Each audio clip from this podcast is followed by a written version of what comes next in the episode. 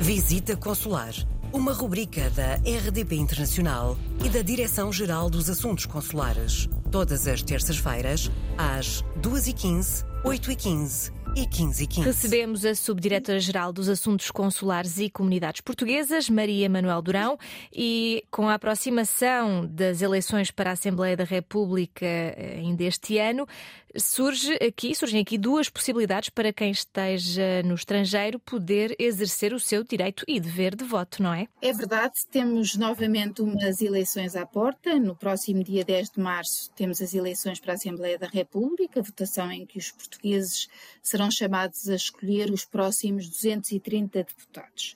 Podem votar os cidadãos portugueses maiores de 18 anos que se encontrem inscritos no recenseamento eleitoral português no estrangeiro. Ao contrário do que acontecia no passado, em que o direito de voto nas eleições legislativas no estrangeiro era exercido exclusivamente por via postal, desde 2018 os postos consulares passaram a constituir Assembleia de Voto, podendo também votar-se presencialmente. Portanto, para quem está recenseado no estrangeiro, há duas modalidades de voto: o voto postal ou o voto presencial.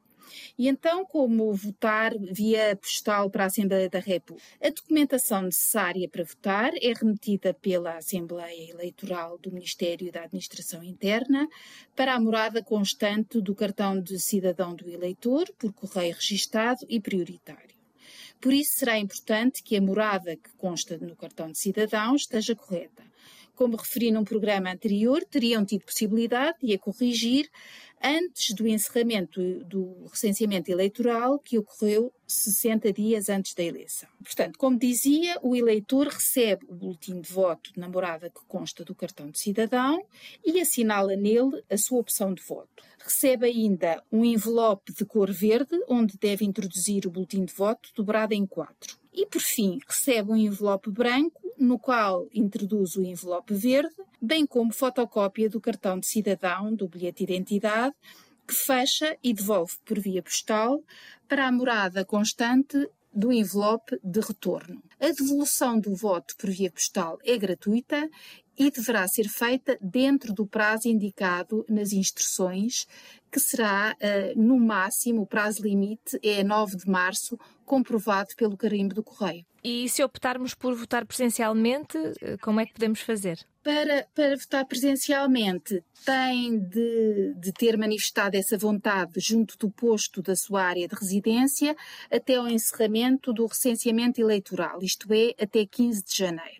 E então, se o fez, no dia marcado para a eleição, deve dirigir-se ao local de voto, ao posto consular, e apresentar o seu documento de identificação na mesa de voto. O boletim de voto é lhe entregue pelo Presidente da Mesa. Na eleição para presencial para a Assembleia da República existem dois círculos eleitorais a que correspondem duas espécimes de, de boletins de voto, o Círculo da Europa e o Círculo fora da Europa, de acordo com o continente onde se encontra.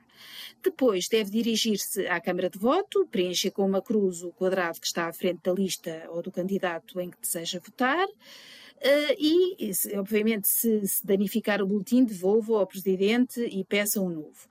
Dobre o boletim em quatro, uh, com a parte impressa voltada para dentro. Pode depois regressar à mesa de voto e entregar o boletim ao Presidente, que o introduz na urna de voto. Mais uma vez, se manifestou a intenção de votar presencialmente até o encerramento do recenseamento eleitoral, deve consultar o site da Comissão Nacional de Eleições e portal das comunidades portuguesas para saber qual o posto consulado de carreira, consulado ou secção consular, onde se deve dirigir e que corresponde ao seu círculo eleitoral. O ato eleitoral presencial vai ter lugar nos dias 9 e 10 de março, das 8 às 19 horas local, sendo que a partir dessa hora só poderão votar os eleitores que já estejam no interior das instalações.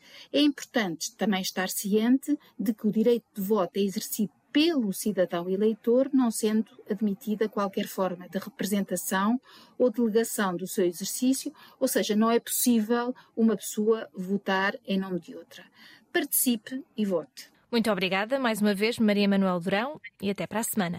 Coloque as suas questões através do mail visitaconsular.rtp.pt.